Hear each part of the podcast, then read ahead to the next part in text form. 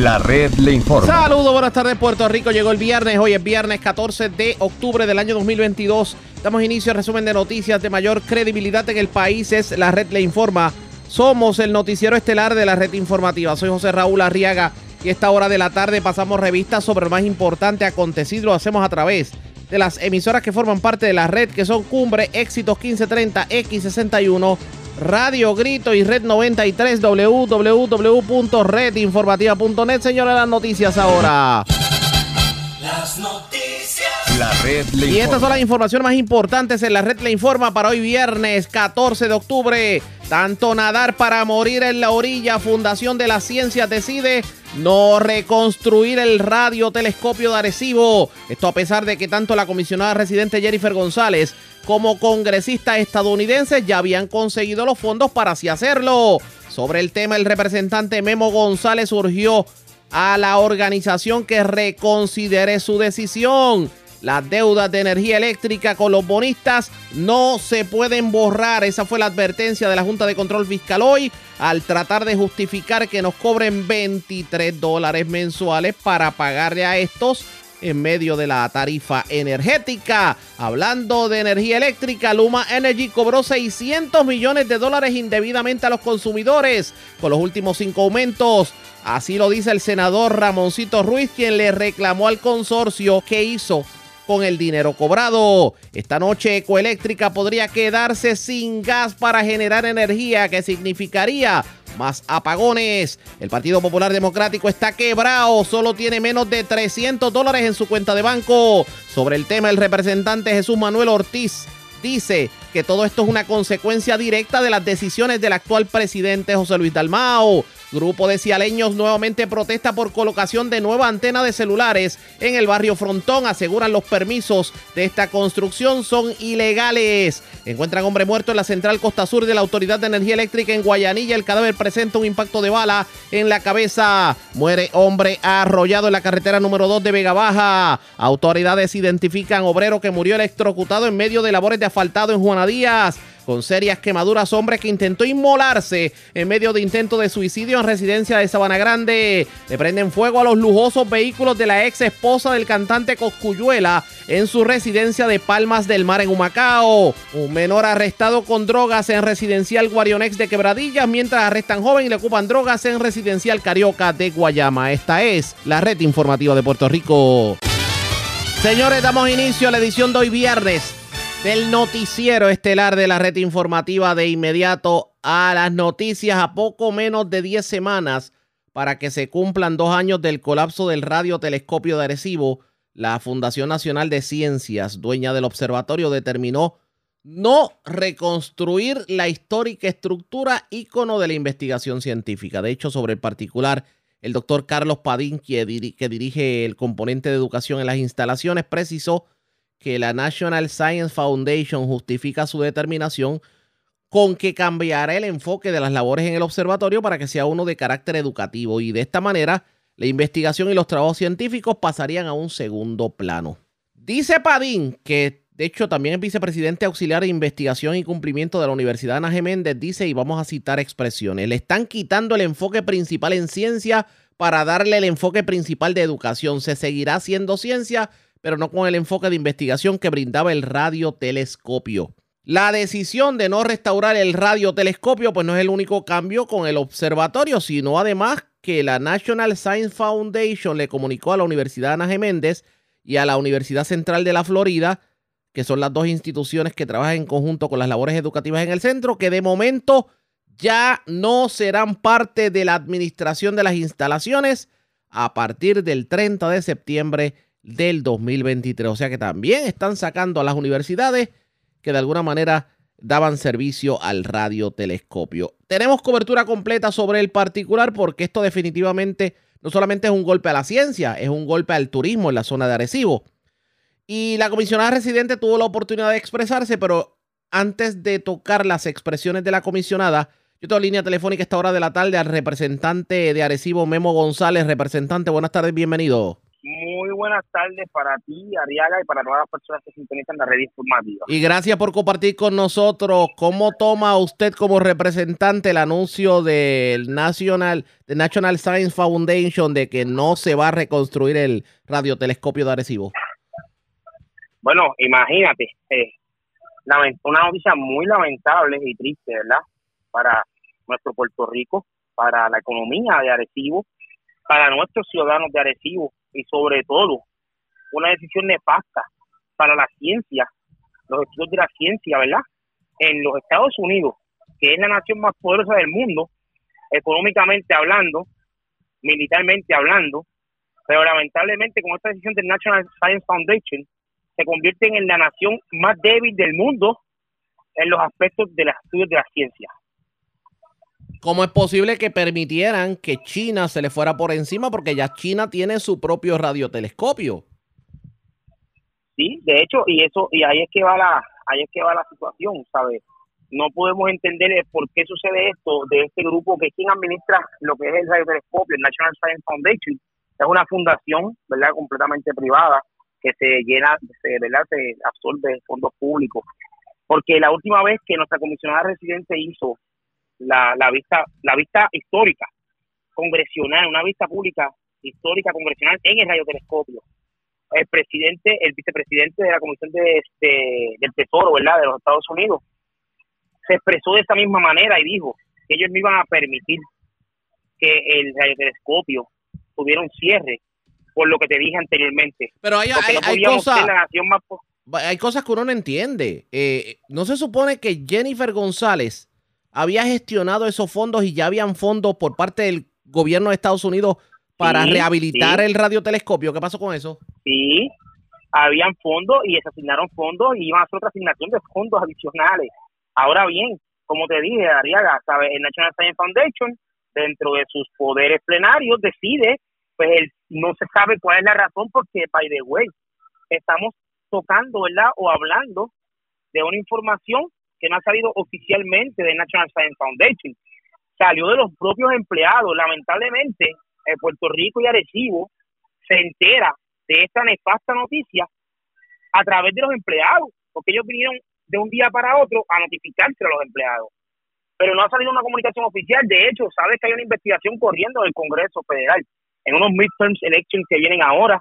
Así que tenemos que ver qué surge de esta investigación, porque la realidad es que aquí el único responsable, el único responsable del deterioro, de que haya, de que haya colapsado ese plato, es el National Science Foundation, porque no utilizó los fondos que se asignaban para darle mantenimiento a esa facilidad.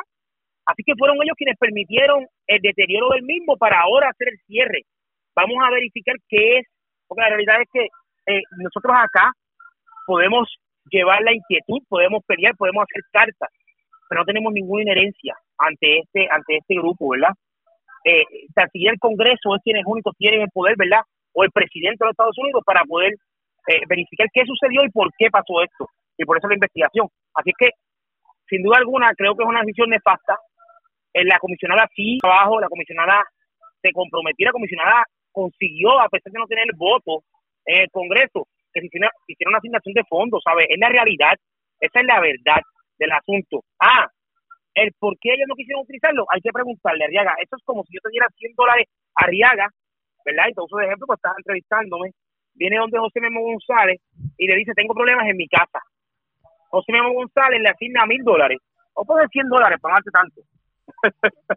le, le asigna 100 dólares, pero Arriaga decide no utilizarlo. ¿Quién manda en tu casa? José Memo González o Arriaga. Arriaga, ¿verdad? Sí. Arriaga. Entonces, entonces, pues claro, pues eso es lo que sucedió con el National Science Foundation. Ahora, ¿quién es el malo? ¿Arriaga o Memo? Arriaga es el malo, porque no utilizó los fondos que se le dieron. Ahora, hay que ver por qué Arriaga no quiso utilizar los fondos. ¿Ves? Pues hay que, hay que esperar a esta investigación y hay que esperar a unas expresiones más concretas. Lo que sucede es que no podemos quedarnos callados como lo hemos hecho en el pasado, ¿me entiendes? En relación a este tema, porque es una pena para estos estudiantes que, que, que vienen aquí a estudiar. Oye, aquí vienen personas del mundo entero, no es solamente de Puerto Rico. Aquí vienen estudiantes americanos, estudiantes internacionales de otros países a estudiar aquí lo que es la ciencia. Así que, pues, sin duda alguna, es nefasta la decisión de National Science Foundation vamos a esperar sus expresiones oficiales, vamos, no vamos a claudicar, vamos a seguir en la lucha, aunque dentro de esas expresiones que hicieron a esos empleados le dijeron que se iba a quedar lo que es el área educativa o administrativa de radiotelescopio, se iba a quedar allí, vamos a ver cuál es su plan. Y estaremos como León Rugiente defendiendo a nuestro adhesivo, a radiotelescopio, a nuestra gente y a Puerto Rico. Vamos a estar pendientes. Eh, aprovecho que lo tengo en línea telefónica y tengo que preguntarle sobre esto porque ayer con el acuerdo de la Junta y los bonistas de la Autoridad de Carretera, el que se nos diga que vienen aumentos todos los años por los próximos 30 años, le da joguillo a cualquiera. No he tenido, claro que, claro que sí, no he tenido la oportunidad de ver ese acuerdo, no he tenido la oportunidad de hablar con el director ejecutivo de la Autoridad de Carretera para ver cuáles son las justificación para esos fines. He escuchado muchos analistas y muchas personas decir que pues que van, que van 40 años que no se hace un aumento en los peajes del gobierno de Puerto Rico. He escuchado diferentes opiniones de analistas y de personas que he escuchado hablando en la calle, pues sí en la calle. Ahora bien, sin duda alguna un aumento más pues no, ¿sabe? Eh, la realidad es que se aguantó hace dos años, lo aguantamos. Lo aguantamos porque aquí hace dos años que está discutiéndose y se logró aguantar. Quiero hablar, quiero tener, quiero tener los elementos de juicio como siempre he querido tener, no, soy bien responsable en mis expresiones, para ver qué es lo que sucede. Sin duda alguna, un momento más no, no vale la pena, ¿sabe? No, no, no lo aguanta más Puerto Rico, a menos, a menos de que le quieran dar aumento en los peajes, pero le bajen las planillas a la gente, ¿ves? Lo cual ¿Sabe? dudamos, Si lo cual dudamos. por bueno, por eso te digo, quiero ver los elementos de juicio. ¿Sabes? Las, las decisiones administrativas del gobierno tienen que ser eh, más que analizadas y, y tienen que ser más cuando tocan el bolsillo de nuestra gente. Por lo menos este servidor no está de acuerdo a ningún impuesto. O sea, lo, he- lo he dicho en cinco ocasiones y gracias a Dios llevo ya seis años que mi segundo término en, en la Asamblea Legislativa Sí. y no he sido partícipe de ninguno de esos, Lo que ninguno pasa, de esos lo que impuestos pasa, nunca. lo que Al pasa es, contrario, he sido defensor de la gente en autoexpreso, en las amnistías, en el CRIM. He sido defensor de nuestra gente en esos temas. estoy de acuerdo. Lo, lo que ocurre es lo siguiente. Eh, uno puede tal vez a última hora tolerar, porque no es ni siquiera aceptar los aumentos en los peajes bajo metropistas, porque usted transita la PR22 de San Juan a Arecibo y las condiciones de la PR22 son óptimas comparado como estaba antes. Pero uno aguantar un aumento de la autopista de San Juan a Ponce, que, hay tramos entre Calle y Salinas que no valen tres chavos, o, o- o transitar la autopista de Guayama que no se arregla desde que se construyó, o por ejemplo ir allá arriba a la 53 entre Ceiba y, y entre Humacao y Ceiba, que tiene sus tramos con dolor de cabeza y uno dice, Dios mío, pero entonces vale la pena porque el aumento no es precisamente para arreglar las autopistas, es para pagarle al bonista. No, sin duda alguna, por eso te estoy diciendo que es bueno tener los elementos de juicio a ver qué va a suceder, porque sin duda alguna tú ves las condiciones son deplorables. De hecho, de hecho, yo, yo entiendo lo que acabas de decir, que puedes tolerar lo que es ese aumento en metropista. Yo, desde que soy legislador, no lo tolero ni un 16. ¿Sabes por qué? Cuéntame. porque eso fue un contrato que se hizo en el pasado, para mí nefasto. Para mí fue un contrato malísimo. Es verdad que las carreteras están en muy buenas condiciones, pero pero no se analizó ese impacto que se, que se iba a dejar con ese aumento en ese contrato. Es la realidad, es lo primero. Lo segundo, cuando yo presidí la Comisión de Transportación y, e Infraestructura, presenté proyectos y legislación para que se enmendara ese, ese contrato y no quisieron hacerle caso a nadie. Porque es triste que le hayan delimitado, le hayan delimitado dentro de ese contrato a la autoridad de carretera y a Metropista, las áreas que dejan dinero se las dejaron a Metropista. Más sin embargo, las áreas que, que son un costo o un gasto, que son las que tú ves perdidas, se las dejaron a carretera. ¿Qué tú opinas de eso? Ah, y está delimitado. El área está delimitada dentro del contrato, que yo me quedé sorprendido cuando vi eso.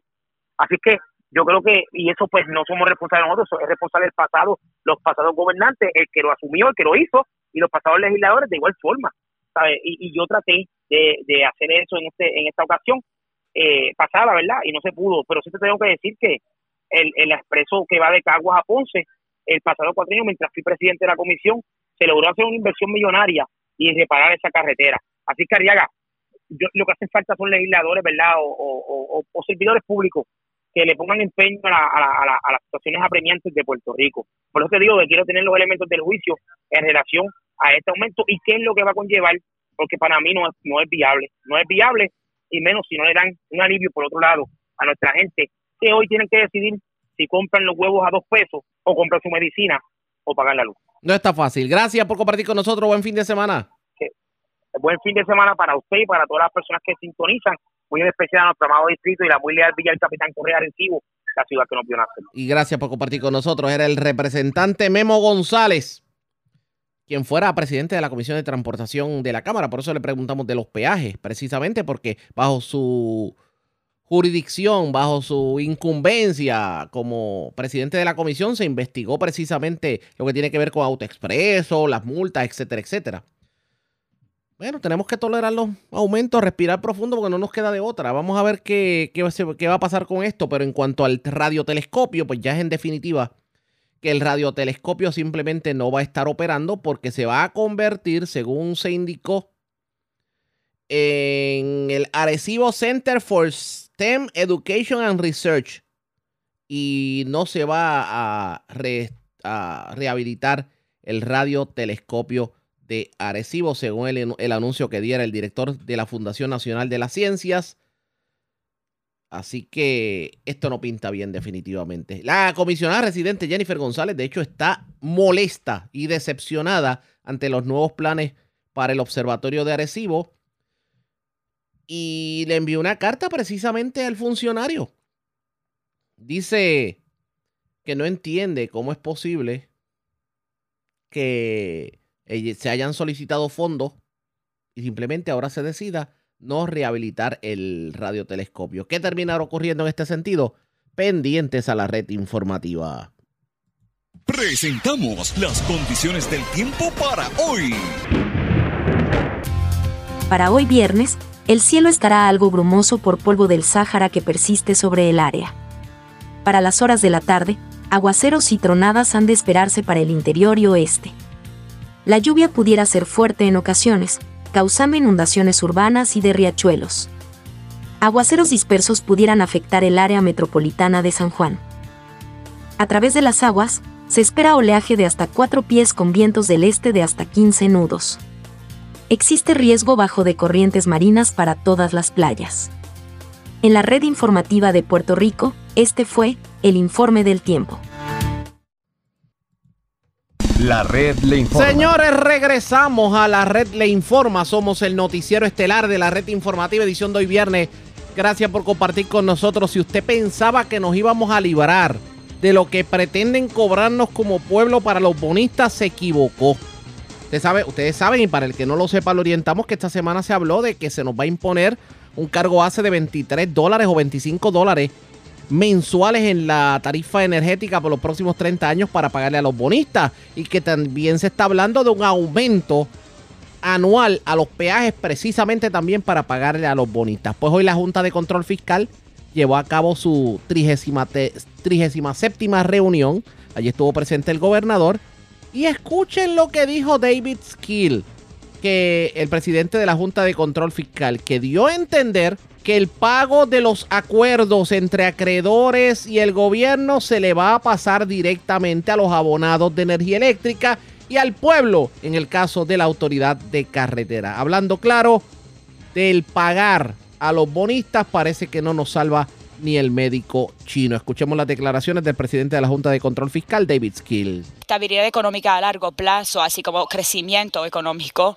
Y también continuamos progresando, implementando el plan de ajuste del Estado Libre Asociado, que reduce eh, la deuda del gobierno de Puerto Rico por aproximadamente 80%. El plan de ajuste para el Estado Libre Asociado, que confirmó la jueza Swain en enero y entró en vigor en marzo, fue en muchos sentidos un punto eh, cambiante, eh, eh, reduciendo la carga de deuda para que la deuda nunca excederá 1.50 mil millones, ahorrando 50 mil millones de dólares en pagos de servicio de lado. Pero el plan de ajuste también fue un punto importante en la historia de, problemática en las pensiones, del sistema de pensiones del país. Quizás recuerden que casi se quedó sin fondos la el sistema de pensiones, eh, sus obligaciones eh, eh, excedían por mucho sus activos y, por décadas se, se manejó se mal administró, eh, se financió muy por debajo de lo necesario y, se, y dejando a los maestros, jueces con casi nada de dinero. Eh, y el entonces se utilizaba el presupuesto de operacional del gobierno que se, como, que se conoce como PEGO. Los pensionados hubiesen dejado de, recibir sus cheques de pensiones y con el plan de ajuste podemos estar seguros que eso nunca volverá a suceder, no volverá a haber ese riesgo. Eh, la Junta acordó no reducir las pensiones que ya se habían eh, ganado los retirados y empleados del gobierno además de que, aparte de que hubiese más de 55 mil millones de dólares en deuda, pero fuimos más allá de eso. El plan de ajuste fortalece el sistema de pensiones, estableciendo una, un fideicomiso de la reserva de, de pensiones para asegurar el pago de las pensiones en un futuro, independientemente de quién esté en, el poder y cómo esté la economía del país. Y ya más adelante en la mañana escucharán más sobre el tema. Eh, los jubilados no han tenido tal garantía o seguridad en el pasado. Este fideicomiso de la reserva de, los, de las pensiones eh, anticipa recibir más, 10, más de 10 mil millones de dólares en los próximos 10 años. El mes pasado el primer pago se asignó y se colocó en el fideicomiso un pago de 1.4 millones de dólares eh, para el Estado Libre Asociado. También hemos hecho más progreso en términos de la reforma del Servicio Social Integral eh, que estamos implementando junto con el gobierno y le quiero dar las gracias al secretario Párez, directores Blanco y Maldonado, por estar aquí con nosotros en el día de hoy y por todo el trabajo que están eh, realizando eh, para este proyecto de transformación muy emocionante. Arnaldo Cruz, que está también muy involucrado en el proceso. También lamentablemente también ha, habido ciertos eh, problemas en el sentido de que se trató de eh, lograr la reestructura de la deuda de la Autoridad de Energía Eléctrica eh, y la deuda de la Autoridad de Energía Eléctrica es la prioridad número uno de la Junta y es la reestructuración la única que todavía no se ha logrado. Tiene que ponerse fin a, esa deuda porque es clave en la transformación del sistema energético de Puerto Rico. Esta transformación definida en el plan fiscal e incluido en la ley de, la, de Puerto Rico de proveer a las residencias y comercios de Puerto Rico energía más eh, asequible, más limpia y más confiable, pero no pudimos, no hemos logrado hasta ahora lograr un, eh, un, acuerdo sobre los términos de la quiebra. Cualquier reestructuración tiene que ser justa para todas las partes, no solo para los bonistas y otros acreedores, y tiene que asegurar a largo plazo la viabilidad de la Autoridad de Energía Eléctrica para que sea una eh, compañía eh, operacional efectiva y tiene que ser asequible para las personas, los residentes y los negocios de Puerto Rico a través del eh, proceso de mediación ha, ayudado a traer a las partes a la mesa de negociación. Eh, se está tratando de determinar eh, cómo llegar a un acuerdo para que sea algo razonable en cuanto a las tasas de la autoridad y la diferencia entre nosotros y los acreedores pues resultó en un tranque como mencioné hace un momento. La Junta está completamente comprometida a asegurar que Puerto Rico tenga electricidad confiable y asequible. El costo de cualquier repago de deuda tendrá que ser transferirse a los clientes de la autoridad. Por eso es que la Junta ha, tenido mucho cuidado en el análisis eh, de lo que puede pagar los residentes y los comercios para la electricidad. En la última semana han estado discutiendo algunos de los términos de la mediación y las diferentes ofertas que se hicieron públicas. Solo digo sobre el tema que hay una información, una cantidad de información incorrecta enorme eh, sobre el tema eh, y también interpretaciones incorrectas de lo que dice el material, pero yo no dedicaré mucho tiempo en el día de hoy hablando de los propuestos términos que es muy, muy, muy importante enfatizar que no llevaron a un acuerdo, no son términos de un acuerdo, son términos de ofertas que no llevaron a un acuerdo. Es importante enfatizar eso y ahora no voy a especular sobre cuáles serían los términos de un futuro acuerdo. Lo que sí puedo decir es que la Junta ha estado analizando cuidadosamente, como mencioné anteriormente, que, pueden pagar los residentes y los negocios en Puerto Rico eh, para la electricidad. Y cualquier reestructuración se basará en ese análisis. Eso, ese es el punto de enfoque principal de nuestras negociaciones desde nuestra perspectiva. La deuda de la Autoridad de Energía Eléctrica no se eh, no se puede borrar. La gente quisiera pensar que se puede borrar la deuda, pero en Estados Unidos eh, hay leyes y los derechos de los acreedores eh, también se protegen, así como los derechos de todo el mundo. Así que tiene que haber una reestructuración responsable, pero es una reestructuración que no va a resultar en cero para los acreedores. Es una reestructuración que sea asequible y creará un futuro para la Autoridad de Energía Eléctrica que sea sostenible. La Junta entiende que las negociaciones con todas las partes, no solo los bonistas, sino todas las partes que tengan un interés en la autoridad, deben y, pueden eh, ocurrir mientras estamos litigando los asuntos con los eh, acreedores. Y estamos comprometidos eh, a seguir negociando, sea en mediación o fuera de mediación. Nosotros estamos dispuestos a negociar en donde sea, con quien sea, para lograr que se logre. Para, para el acuerdo con la autoridad, claro está, se enfatiza nuevamente por la tragedia de la, del huracán Fiona la destrucción que todos hemos visto, las inundaciones que algunos hemos visto en persona y otros eh, eh, de segunda mano, nuevamente nos rompe el corazón, va sin decir, e ilustra nuevamente lo importante que es completar la transformación del sistema energético de Puerto Rico y asegurar que tengamos una autoridad de energía eléctrica que funcione. Eh, de manera que no ha funcionado en el pasado la autoridad. cuando tenemos que eh, terminar esas negociaciones lo antes posible, pero sí se tiene que lograr en términos que tengan sentido, términos que provean electricidad asequible y confiable. El huracán Fiona fue devastador. Eh, la Junta hizo todo lo que pudo para proveer apoyo inmediato al gobierno, aprobando, entre otras cosas, las solicitudes del gobierno de sacar fondo inmediatamente del fondo de emergencia y eso fue lo que dijo David Skill, el presidente de la Junta.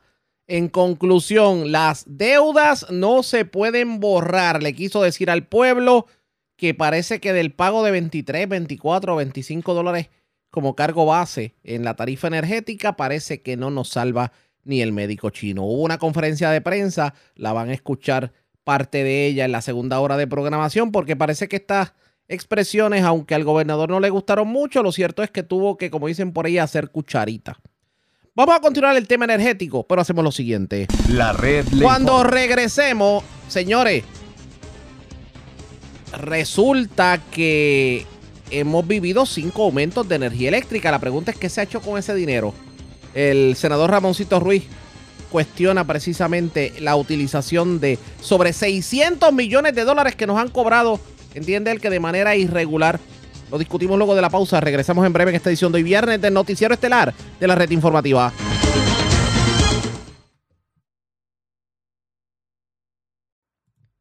La red le informa. Señores, regresamos a la red le informa. Somos el Noticiero Estelar de la Red Informativa. Gracias por compartir con nosotros, señores.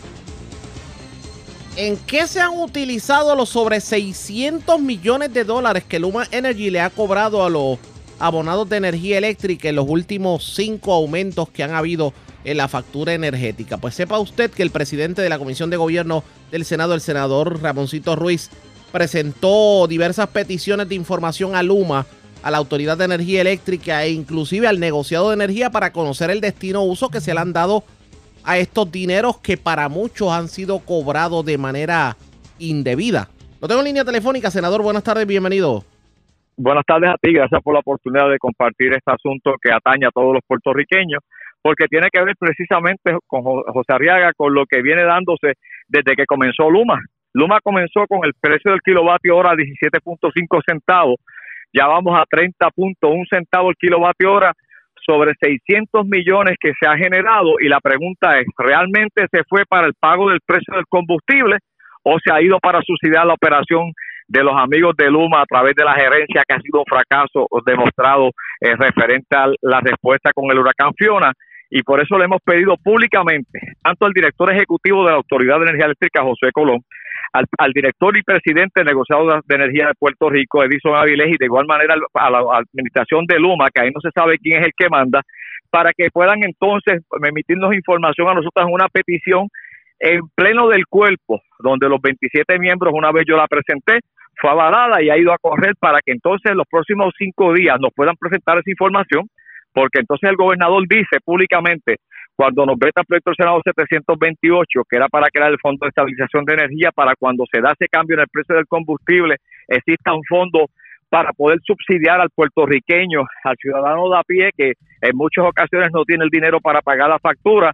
Y nos recordemos públicamente, y lo tengo que decir a Arriaga, campaña política de los dos partidos populares, tanto del mío como del PNP, presentan siempre en campaña qué pago primero, el agua, la luz o los medicamentos. Pues vamos, el fondo de estabilización lo que traía precisamente era identificar un dinero que tiene la autoridad en cuentas morosas que no ha podido cobrar para estabilizar ese fondo. Entonces el gobernador dice, cuando nos veta el proyecto, que no puede, que no puede bajo ninguna circunstancia aprobar la medida porque ese cobro que no ha logrado la autoridad es parte de su finanza. Entonces nosotros radicamos un nuevo proyecto junto a esa petición para que entonces se cree el Fondo de Estabilización Energética para poder nosotros apalear el asunto que se está discutiendo allá con la juez Taylor Swain, que se está hablando de cerca de 27 dólares de aumento en la factura básica de cerca de 1.500.000 abonados en Puerto Rico, lo cual va a significar en 50 años, Arriaga y amigos que nos escuchan, sobre 34.5 billones de dólares en vez de los 9.5 millones que es la deuda del país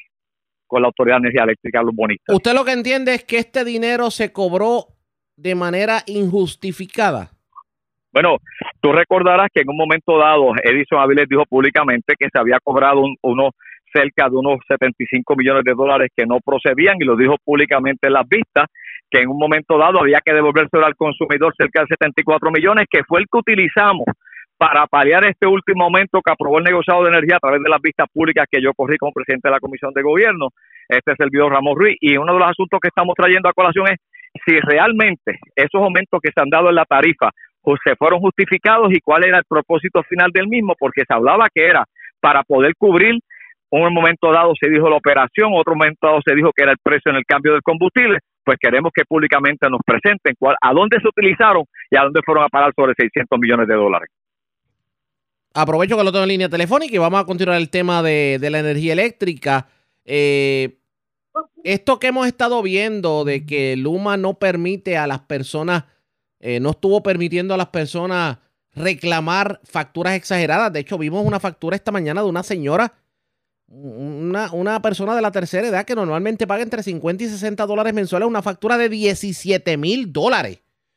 Y el que el negociado de energía haya tenido que decirle a Luma, Luma, no me puedes dejar cerrado la ventana para que reclamen la factura. ¿Qué pasa por su mente cuando se entera de todo esto? Oye, es que hay un proceso que aún con el ente privatización desde la privacidad privatizado que se dio de la autoridad, trae a colación que existe el mismo el derecho que tiene el ciudadano, el abonado, de solicitar una revisión en su factura. Y tú me vas a decir a mí que en el caso de esta señora y otros más que han llegado a la Comisión de Gobierno de cerca de 12 mil dólares, yo tuve uno de 13 mil 600 dólares, donde era una persona sola y el consumo era prácticamente unos 37 dólares, en dos meses se le disparó una deuda de casi 13 mil dólares y cuando lo discutimos, entonces empezaron a traer que si ella tenía que agotar el remedio, se le trajo a colación que tenía que agotar el remedio y finalmente, ¿sabes cuánto pagó Arriaga? 183 dólares. ¿Qué está pasando ahí adentro? ¿Qué se dice? Es como cuando nos dicen públicamente a nosotros que es un millón quinientos mil abonados que tiene la autoridad, que ya hay un millón trescientos cincuenta mil que tiene luz, que es un solamente un 4%, pero no quieren entregar la lista que se le pidió por la Comisión de Gobierno por municipio de cuántos abonados tenemos por municipio. Para conocer realmente cuando los alcaldes se les presente, se le dice a los alcaldes que el servicio eléctrico ya está en un 70% de su pueblo, pues vamos a hablar de cuántos abonados son y dejemos de hablar de por ciento. Y en este caso se le está pidiendo que nos presenten a nosotros cuántos abonados, igual que la señora que tú acabas de mencionar y los que yo he visto en la comisión, tienen este problema, porque realmente lo vivimos todos los días personas que hacen el reclamo, que van a la Autoridad de Energía Eléctrica, que van a hacer el reclamo que le asisten derecho y ley, y el, el, entonces el negociado de asuntos de energía ha tenido que intervenir para que entonces Luma evalúe esa factura y pueda hacer los ajustes necesarios, que de 100 facturas, si acaso en tres o cuatro hacer los ajustes. Vamos a estar pendientes a lo que ocurra de aquí en adelante. Gracias por compartir con nosotros. Buenas tardes. Siempre a ti, te tendremos informado a ti y a tu radio audiencia una vez llegue la respuesta de las peticiones del comunicado de cuál ha sido el resultado de esos 600 millones que han cobrado prácticamente en un año. Estaremos pendientes. Gracias. Buen fin de semana. Igual a ustedes, muchas bendiciones. Era el senador Ramoncito Ruiz que está exigiendo que Luma diga en qué ha gastado los 600 millones de dólares que le cobró a los abonados por concepto de cinco aumentos en la tarifa en el último año y medio. Vamos a ver qué termina ocurriendo y qué explicaciones da la privatizadora. Pero de lo último que estuvimos hablando, para aquel que no sepa de qué estábamos hablando, resulta que el negociado de energía emitió una resolución y orden para iniciar una investigación sobre el manejo de las objeciones de factura presentadas ante Luma durante el periodo de la emergencia provocada por Fiona. Resulta que eh, aparentemente Luma de alguna manera estaba impidiendo que las personas reclamaran facturas exageradas. Y ante ello, el negociado le ordenó a Luma que cesara y desistiera inmediatamente de cualquier práctica que impidiera que los clientes pudieran presentar objeciones a facturas, sobre todo a través de llamada telefónica y del portal cibernético de Luma. También extender los términos y someter evidencia detallada de su cumplimiento. ¿Qué dijo Luma? Pues Luma dijo que las medidas para atender reclamos de sus clientes ya regresaron a la normalidad luego de la emergencia relacionada con, el fenómeno atmosférico, en este caso Fiona. Y asegura Luma que durante el huracán Fiona y el estado de emergencia, como una forma de priorizar las llamadas de emergencia, se implementó una medida temporal para atender consultas de facturación mediante visitas presenciales. La aplicación Mi Luma, el portal web y por correo, así lo indicó, y que tan pronto terminó la emergencia que todo volvió a la normalidad. Pero hay quien asegura que es bien cuesta arriba el usted reclamar una factura y objetarla y precisamente por eso el negociado de energía ha intervenido. Lo que habría que estar pendiente es qué va a terminar ocurriendo en este sentido. Ustedes pendientes a la red informativa. La red le informa. Cuando regresemos vamos a noticias del ámbito policiaco, entre las que tenemos que destacar. Eh, una persona murió en Juana Díaz, aparentemente, eh, pues esta persona murió electrocutada. También se reporta otra muerte, se alega suicidio en nada más y nada menos que las instalaciones de la generadora Costa Sur en Guayanilla. También se reportó un accidente fatal, un peatón arrollado. Esto es la carretera número 2 de Vega Baja. Y le incendiaron los carros a la ex de Coscuyuela en Palmas del Mar. Se presume mano criminal en este sentido. Así que vamos a la pausa, regresamos en breve la edición de hoy viernes de Noticiero Estelar de la red informativa. La red le informa. Señores, regresamos a la red le informa. Somos el noticiero estelar de la red informativa. Edición de hoy viernes. Gracias por compartir con nosotros. Vamos a noticias del ámbito policiaco. Una persona fue encontrada muerta en la central costa sur de la Autoridad de Energía Eléctrica. El cadáver presentaba un impacto de bala en la cabeza. Además, las autoridades investigan un incidente en donde ayer en la tarde murió electrocutado un hombre. Aparentemente, eh, esta persona pues eh, estaba trabajando en Juana Díaz y eh, estaban asfaltando y parece que el camión tocó una línea eléctrica y murió la persona en el acto. Luz Morel, oficial de prensa de la policía en Ponce, con detalles. Saludos, buenas tardes. Sí, muy buenas tardes a todos. A eso de la 1 y 41 de la tarde de ayer, jueves, fue reportado un incidente desgraciado donde un hombre falleció. Estos hechos ocurrieron en la calle Muñoz Rivera frente al cuartel del distrito de Juana Díaz. Según se informó, que el hombre fallecido había sido, fue identificado como Manuel Reyes Bergeli, de 51 años y quien era vecino del mencionado municipio. Inicialmente fue recibida una llamada al centro de mando de la comandancia de Ponce, donde informaron sobre el incidente con un camión y tendido eléctrico, además que un hombre había fallecido en el lugar. Posteriormente, eh, agentes, luego de la investigación realizada por agentes de la División de Homicidio y eh, agentes del distrito, informan que mientras el señor Reyes Vergeli, estos se encontraban realizando unas labores en, de asfalto en la mencionada calle, tuvieron, tuvo algún desperfecto mecánico uno de, estos camiones y él mismo fue llevado hasta el frente del cuartel eh, y mientras se realizaba el, el sacado de material de dicho camión, al levantar el cajón o conocido como tumba, este alegadamente se acercó a un tendido eléctrico que se encontraba en el lugar y es cuando el señor Reyes, quien se encontraba entre la verja del cuartel y el camión, cayó al suelo. Paramédicos de emergencias médicas estatal dieron los primeros auxilios y certificaron ausencia de signos vitales. Al lugar se personaron los agentes Noel Martínez de la División de Homicidio y Abdón López de Servicios Técnicos. Esto en unión fiscal Jorge Martínez, quienes se hicieron cargo de la investigación correspondiente. También se ordenó el traslado del cuerpo a ciencias forenses para fines de autopsia y en espera de el protocolo forense. También en esta en horas de esta mañana eh, se encontraron, se encuentran investigando una persona muerta, un incidente donde un hombre fue hallado en el área donde los empleados de la Autoridad de Energía Eléctrica guardan sus pertenencias. Esto en la central eléctrica Costa Sur. Según se informó inicialmente, eh, fue recibida una llamada al sistema 911 alertando sobre un herido de bala en dichas instalaciones relacionado a estos hechos. Posteriormente se informan que agentes adscritos al distrito de Guayanilla llegaron hasta el lugar e indicaron que en el área, en el lugar antes mencionado, en el área de los lockers, fue encontrado el cuerpo de un hombre entre las edades de 54 a 56 años y este presentaba herida de bala, de aparente proyectil de bala en la cabeza. En la escena fue hallada un arma de fuego. Agentes de la División de Homicidios se hicieron cargo de la investigación, esto en unión al fiscal de turno. Eso es lo que tenemos hasta el momento. Gracias por la información, buenas tardes. Buenas tardes a todos. Gracias, era Luz Morelo, oficial de prensa de la policía en Ponce del Sur. Vamos a la zona noroeste de Puerto Rico porque las autoridades ocuparon sustancias controladas, dinero en efectivo y un arma de fuego, también un vehículo de motor en medio de una intervención en una residencia del barrio Rocha de Moca. La información la tiene Juan Bautista ya, el oficial de prensa de la policía en Aguadilla. Saludos, buenas tardes. Sí, buenas tardes para ti, Ariaga. Buenas tardes para el público Radio Escucha, como mencionaste.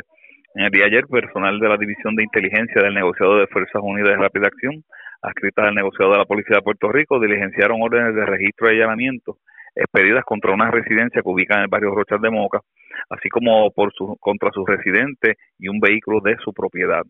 Como producto de ello, pues se logró el arresto de una persona, la ocupación de sustancias controladas, dinero en efectivo, un arma de fuego, municiones y un vehículo de motor. Y según se nos informa, las órdenes fueron expedidas por el juez Rolando Matos de esa región judicial, tras evidencia presentada por el citado personal, arrestándose en el lugar un sujeto de 51 años de edad, ocupándosele en la vivienda 29 sobres de cocaína, media onza de la misma droga, compactada en piedra, 25 bolsas de marihuana, una libra y media de la misma sustancia, 854 dólares en efectivo. En adición a ello, como resultado de la orden de registro contra el vehículo, descrito como de marca Hyundai modelo Tucson, el color negro del año 2020, en el interior del mismo se ocupó una pistola calibre 40 milímetros, un abastecedor con capacidad para 22 municiones, 21 municiones del citado calibre, 9 bolsas de cocaína y 8 sobres de marihuana. El mencionado personal se encuentra en estos momentos consultando esta intervención con la fiscal Milagro Juntín de la Fiscalía de Aguadilla para la dedicación eh, durante la tarde de hoy de los correspondientes cargos criminales contra el detenido. Gracias por la información. Buenas tardes. Buenas tardes. Gracias, era Juan Bautista, ya el oficial de prensa de la policía en Aguadilla. De la zona noroeste vamos al oeste de Puerto Rico porque con serias quemaduras resultó un hombre que trató de inmolarse para privarse de la vida. Se roció un acelerante. Esto ocurrió en Sabana Grande. Además, una persona fue arrestada aparentemente estaba traqueteando con una licencia falsa. Aparentemente eh, se apropió de una licencia de conducir de otra persona y la falsificó con mira a utilizarla para cometer algún tipo de delito. La información la tiene Lorraine Mercado, oficial de prensa de la policía en Mayagüez. Saludos, buenas tardes. Buenas tardes. Eh, un intento de suicidio fue reportado en horas de la madrugada de ayer. Hechos ocurridos en la residencia de la carretera 367, kilómetro 1.3 interior del barrio Papayo en Sabana Grande. Según la información de su hermano José Torres, el perjudicado fue identificado como Roberto Torres Vázquez, de 56 años, quien roció en su cuerpo un líquido acelerante en el área del torso prendiéndose en fuego. Este fue transportado por paramédicos estatales al Hospital La Concepción de San Germán, de donde recibió asistencia médica. Al momento el mismo se encuentra estable. El agente Pedro Lara Cuente Ruiz, adscrito al distrito de Sabana Grande, se encuentra a cargo de la investigación. Por otra parte, en horas de la tarde del 12 de octubre del 2022 y en el Tribunal de Mayagüez, el agente José Marrero Marrero, adscrito a la Oficina de Propiedad del CICD en mencionado municipio, y al negociador de la Policía de Puerto Rico en unión al fiscal Andrés Fernández, radicaron cargos criminales por apropiación ilegal de identidad y posesión de traspaso de documentos falsificados contra Sheila Ayala Rivera, de 32 años, residente en el barrio Puerto Real en Cabo Rojo. Los hechos se remontan para el 21 de abril del 2021, cuando ésta se apropió de un medio de identificación con el número de licencia de conducir de Eneida Padró, con la intención de realizar un acto ilegal y circuló como genuino un documento falsificado. El caso fue consultado y llevado ante la presencia de la juez Natalie Mas, Ujaque, quien luego de escuchar la prueba encontró causa en cada uno de los cargos, imponiendo una fianza de dos mil dólares, la cual prestó por medios privados. La vista preliminar fue pautada para el 2 de noviembre del 2022. Sería todo por la tarde de hoy. Gracias por la información. Buenas tardes. Mm, buenas tardes. Gracias, era Loney Mercado, oficial de prensa de la policía en Mayagüez de la zona oeste. Vamos a la zona Centro Oriental de Puerto Rico, porque señores, le prendieron fuego a los vehículos de la ex esposa de Coscuyuela, esto en Palmas del Mar, en Humacao, se presume mano criminal en el incendio. La información la tiene Kenny Ojeda, oficial de prensa de la policía en el este. Saludos, buenas tardes. Buenas tardes. Agentes adscritos al distrito de Macao investigaron un incendio reportado a eso de la una y treinta de la madrugada de hoy, hechos ocurridos en la urbanización Palmas del Mar en Humacao. Según el informe preliminar, una llamada a través del sistema de emergencias 911 alertó a la policía sobre la situación. Al llegar los agentes al lugar, encontraron frente a la residencia de Jennifer Fungensi dos vehículos incendiados pertenecientes a esta. Los mismos fueron descritos como una guagua Land Rover de color negro del año 2020 y un vehículo Lexus Sport de color blanco, personal de bomberos del municipio extinguieron el siniestro. Al momento se investigan las causas de estos hechos. Personal del distrito de Macao investigó preliminarmente y refirió el caso a la División de Explosivos del 6C de Macao para que continúen con la investigación. Gracias por la información. Buenas tardes. Buenas tardes.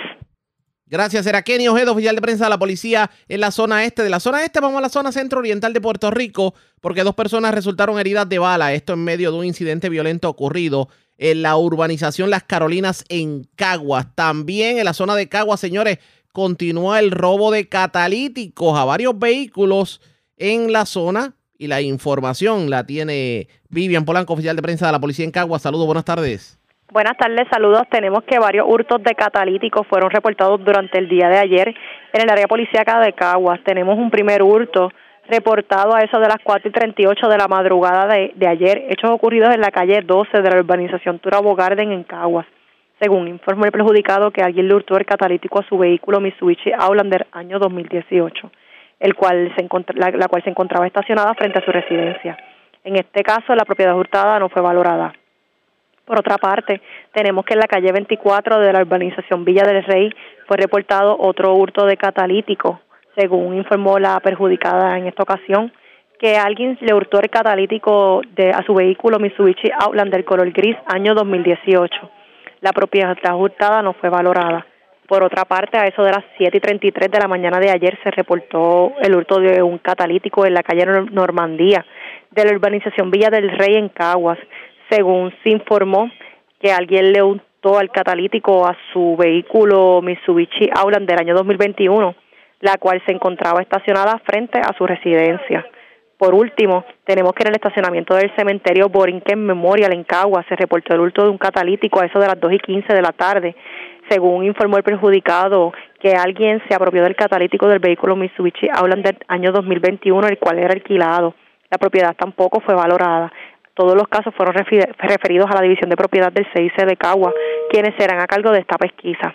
Por otra parte, tenemos que dos personas resultaron heridas de bala a eso de las 7.53 de la noche de ayer. Hechos ocurridos en la calle Gardenia, intersección con la calle A, en la urbanización Las Carolinas, en Caguas. Según se informó preliminarmente, que Miguel Pérez, de 26 años, recibió varias heridas de bala en el brazo y pie izquierdo, por lo que fue transportado a un hospital del área en condición estable. También resultó herido de bala en el cuello José Díaz, de 42 años, quien también fue transportado a un hospital del área en condición estable. Al momento se desconoce el móvil de esta agresión. Este caso fue referido a la División de Agresiones del CIC de Caguas, quienes serán cargo de esta pesquisa. Gracias por la información. Buenas tardes. Buenas tardes. Era Vivian Polanco, oficial de prensa de la policía en la zona de Caguas. Más noticias del ámbito policía con nuestra segunda hora de programación. Pero señores, esta hora de la tarde hacemos lo siguiente. La red le informa. Nos despedimos de Éxitos 1530. Nos quedamos en Cumbre, en Radio Grito, en X61 y en Red 93 para nuestra segunda hora de programación en Noticiero Estelar de la red informativa. La red le informa. Señores, iniciamos nuestra segunda hora de programación. El resumen de noticias de mayor credibilidad en el país es la red le informa. Somos el noticiero estelar de la red informativa edición de hoy viernes 14 de octubre. Vamos a continuar pasando revistas sobre lo más importante acontecido y lo hacemos a través de las emisoras que forman parte de la red que son Cumbre, Éxitos 1530, X61, Radio Grito y Red 93, www redinformativa.net. Señores, las noticias ahora. Las noticias. La red le Y estas son las informaciones más importantes en la red le informa para hoy viernes 14 de octubre. Tanto nadar para morir en la orilla, Fundación de las Ciencias decide no reconstruir el radiotelescopio de Arecibo. Esto a pesar de que tanto la comisionada residente Jennifer González como congresistas estadounidenses ya habían conseguido los fondos para así hacerlo. Sobre el tema, el representante Memo González urgió a la organización que reconsidere su decisión. Las deudas de energía eléctrica con los bonistas no se pueden borrar. Esa fue la advertencia de la Junta de Control Fiscal hoy al tratar de justificar que nos cobren 23 dólares mensuales para pagarle a estos en medio de la tarifa energética. Hablando de energía eléctrica, Luma Energy cobró 600 millones de dólares indebidamente a los consumidores con los últimos cinco aumentos. Así lo dice el senador Ramoncito Ruiz, quien le reclamó al consorcio que hizo con el dinero cobrado. Esta noche Ecoeléctrica podría quedarse sin gas para generar energía, que significaría más apagones. El Partido Popular Democrático está quebrado, solo tiene menos de 300 dólares en su cuenta de banco. Sobre el tema, el representante Jesús Manuel Ortiz dice que todo esto es una consecuencia directa de las decisiones del actual presidente José Luis Dalmao. Grupo de cialeños nuevamente protesta por colocación de nueva antena de celulares en el barrio Frontón. Aseguran los permisos de esta construcción son ilegales. Encuentran hombre muerto en la central Costa Sur de la Autoridad de Energía Eléctrica en Guayanilla. El cadáver presenta un impacto de bala en la cabeza. Muere hombre arrollado en la carretera número 2 de Vega Baja. Autoridades identifican obrero que murió electrocutado en medio de labores de asfaltado en Juana Díaz con serias quemaduras, hombre que intentó inmolarse en medio de intento de suicidio en residencia de Sabana Grande. Le prenden fuego a los lujosos vehículos de la ex esposa del cantante Coscuyuela en su residencia de Palmas del Mar en Humacao. Un menor arrestado con drogas en residencial Guarionex de Quebradillas, mientras arrestan joven y le ocupan drogas en residencial Carioca de Guayama. Esta es la red informativa de Puerto Rico. Bueno, señores, damos inicio a la segunda hora de programación, el noticiero estelar de la red informativa.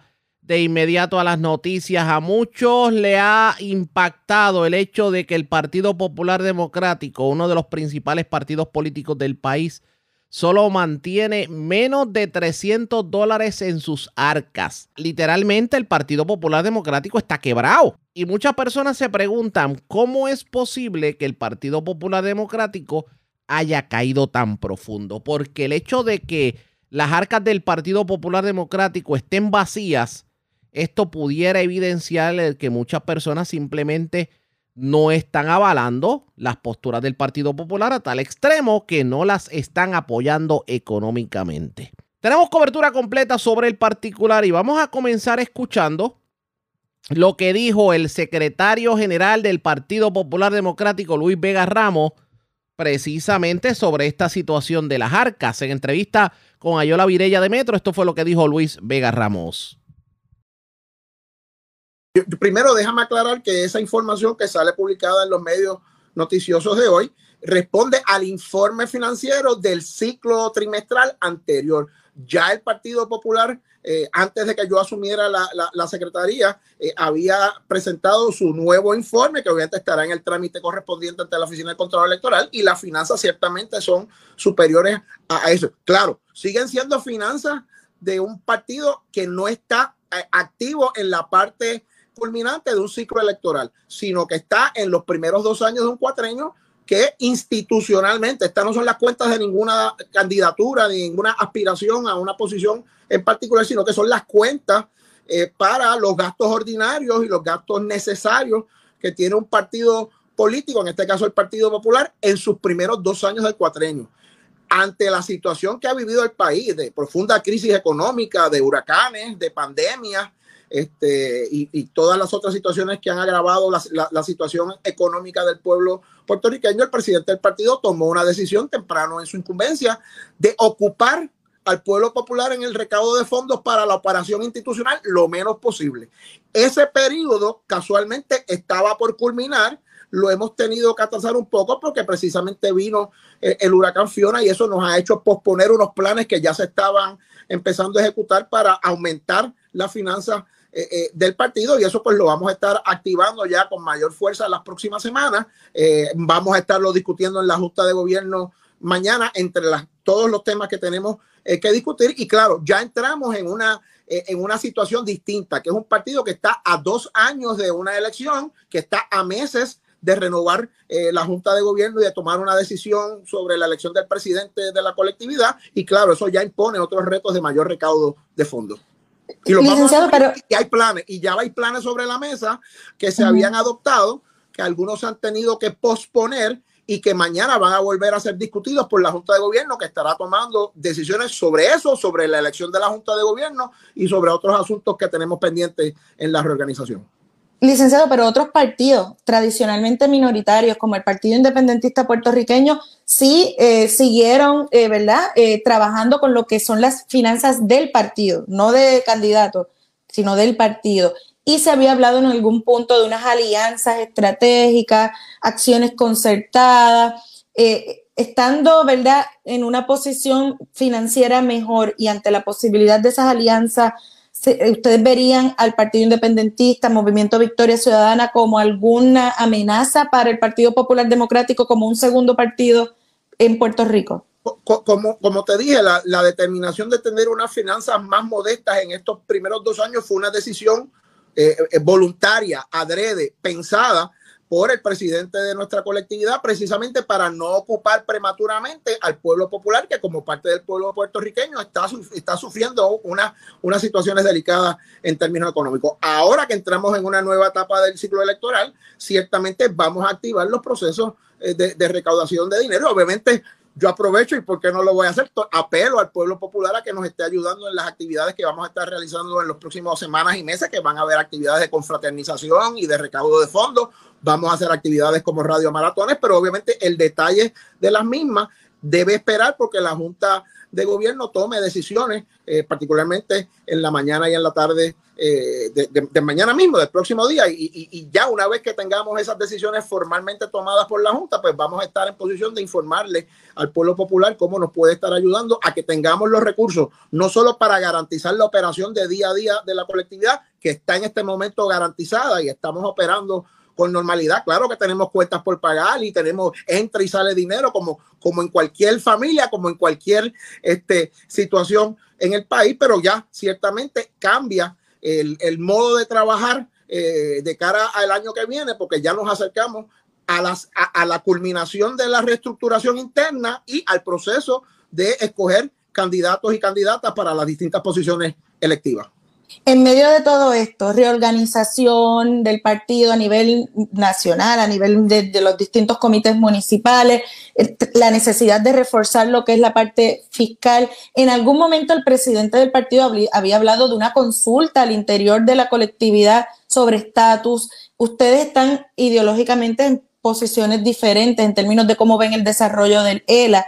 ¿Es algo que hablaron? Eh, ¿Se puede esperar que en algún momento se dé esa consulta o eso ya quedó descartado? Pero la, la gran fortaleza del Partido Popular Democrático a través de toda su historia es la capacidad de llegar a consensos desde posiciones divergentes, ¿verdad? La diversidad es algo que los populares debemos celebrar porque nos nutrimos de distintas corrientes ideológicas que tratamos de ponernos de acuerdo en unos principios programáticos, en unas ideas y unos valores para el país, como el servicio público honesto, como impulsar medidas de justicia social y como la afirmación de nuestra identidad eh, eh, puertorriqueña. En el caso personal, José Luis Dalmado y yo tenemos una relación hace más de 30, 35 años desde la Universidad de Puerto Rico, donde estudiamos juntos, servimos en los consejos de estudiantes y de entonces hasta el sol de hoy hemos trabajado y buscado manera de, de, apoyarnos y de hacer consenso por las grandes causas eh, que tenemos en común. Y Eso es lo que dice Luis Vega Ramos sobre las arcas del Partido Popular Democrático, pero... Las reacciones no se hicieron esperar y el representante Jesús Manuel Ortiz catalogó como un asunto muy triste para los populares el estado de las arcas de la colectividad y de hecho adjudicó el asunto a las decisiones que ha tomado el presidente de la colectividad, José Luis Dalmao. Es muy triste para todos los populares eh, esa información. Es una consecuencia directa de la decisión que tomó el presidente en términos de no realizar ninguna actividad por la razón que él ha explicado públicamente. Pero no deja de ser una consecuencia de esa decisión. Eh, distinto a la decisión que tomó en torno a su comité de campaña. A los populares yo les, puedo asegurar que lo que nos corresponde es recobrar el tiempo perdido y que el Partido Popular va a tener los recursos que necesita para cumplir con el trabajo que nosotros tenemos de frente. Jesús Manuel Ortiz, representante del Partido Popular y quien de hecho coquetea con la presidencia del mismo, sostuvo que para poder aumentar los recaudos en la pava, tiene el pueblo que percibir un partido organizado, activo, unificado. Y por lo que vemos, Jesús Manuel entiende que al momento eso no es así. Ciertamente un partido para, para generar ese entusiasmo de que las personas aporten, tiene que el, país percibir un partido organizado, un partido activo, un partido unificado, es parte fundamental para que la gente se motive a aportar. Claro está, tengo que dejarlo claro. Aquí no se trata, por lo que ha dicho el presidente, de que se han hecho intentos de recaudo y el dinero no ha llegado. Él ha planteado que él determinó no hacer ninguna actividad, ninguna recaudación. Así que, aunque es importante que el partido tenga todas esas características para que la gente se motive a aportar, hay que puntualizar que no, es que hubo intentos y no sucedió. Él ha dicho que determinó no hacerlo. Y por eso te digo que es una consecuencia directa de su decisión.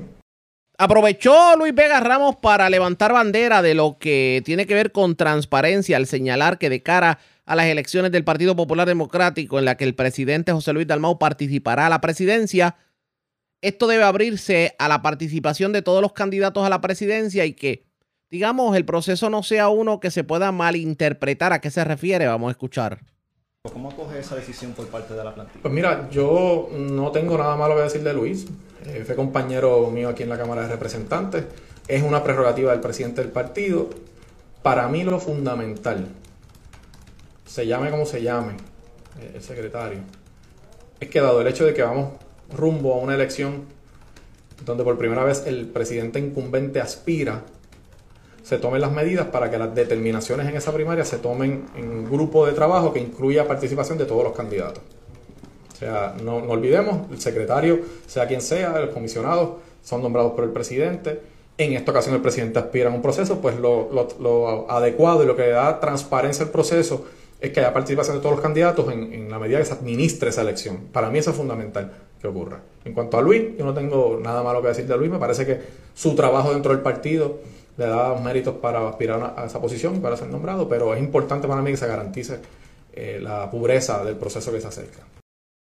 Esas fueron las expresiones de Jesús Manuel Ortiz. De hecho, sobre el tema de las arcas del Partido Popular Democrático, hay otros líderes políticos dentro de la colectividad que han hablado precisamente sobre la situación porque para la opinión pública deja bien mal parado esto al Partido Popular Democrático, tanto así que partidos como Victoria Ciudadana, Proyecto Dignidad e inclusive el PIB tienen 10 y 20 veces más recaudo que lo que tiene el Partido Popular Democrático, que en un momento de la historia fue el partido más poderoso de Puerto Rico. ¿Qué va a ocurrir de aquí en adelante pendientes a la red informativa? Presentamos las condiciones del tiempo para hoy. Para hoy viernes, el cielo estará algo brumoso por polvo del Sáhara que persiste sobre el área. Para las horas de la tarde, aguaceros y tronadas han de esperarse para el interior y oeste. La lluvia pudiera ser fuerte en ocasiones, causando inundaciones urbanas y de riachuelos. Aguaceros dispersos pudieran afectar el área metropolitana de San Juan. A través de las aguas, se espera oleaje de hasta 4 pies con vientos del este de hasta 15 nudos. Existe riesgo bajo de corrientes marinas para todas las playas. En la red informativa de Puerto Rico, este fue el informe del tiempo. La red le informa. Señores, regresamos a la red le informa, el noticiero estelar de la red informativa. Gracias por compartir con nosotros, vecinos del barrio Frontón de Ciales. Llevaron a cabo una, una manifestación contra la construcción de una antena de celulares de la compañía QMC Telecom. Ellos entienden que esta antena pues va a afectar la comunidad y se hizo todo sin el consentimiento de los residentes. Escuchemos algunos de los testimonios de los manifestantes en esta actividad. Bueno, aquí afecta en todos los sentidos. Lo primero es que tenemos aquí un terreno que es un terreno agrícola protegido, eh, propenso a deslizamiento eh, altamente deslizamiento. Aquí tenemos la cordillera central, el calzo que se supone que aquí no se hagan ese tipo de construcciones. Eso estamos hablando eh, con relación a lo que es el terreno. Aquí bajan tres áreas donde baja agua quebrada. O porque son nacimientos de agua que bajan hacia los ríos grandes. Nos vamos a quedar más rápido sin el agua ayer eh, escuchamos un video como que la quebrada no importa. Sí, caballero, la, quebrada importa mucho, pero eh, esto es conciencia social. Eh, esto también afecta a la salud, nos ha afectado grandemente a la fauna y la flora. Si ustedes pueden observar hace un año atrás, buscan en Google cómo era esta finca, usted va a notar que esto era un bosque secundario y fue completamente ya eh, liquidado. Eh, sale, estos permisos se obtuvieron de poda en septiembre y ya en mayo. O sea, en mayo podaron y en, septiembre es que se da eh, el permiso, o sea, que de que estamos hablando. y sin contar lo que es la salud también, cómo afecta la salud y cómo las, las antenas 5G van a afectar la salud de nuestra sociedad, de nuestros adultos mayores, de nuestros niños y de todos nosotros, eh, con todas las condiciones de salud que también este, vienen a consecuencia de eso y que no nos damos cuenta porque pensamos que es indispensable. Eh, la, señal en, en, nuestras vidas cuando la realidad es que ahora estamos hablando y me está viendo mucha gente y aquí pues tenemos la señal. O sea, más importante es el agua, más importante eh, es la fauna, es, el alimento, ¿verdad? Lo que, lo, que, lo que nota cada día. Aparte de eso, tenemos aquí cuatro recursos históricos de la comunidad que se van a ver afectados directamente con esta, con esta construcción, de, que se dé, de que se dé esta construcción.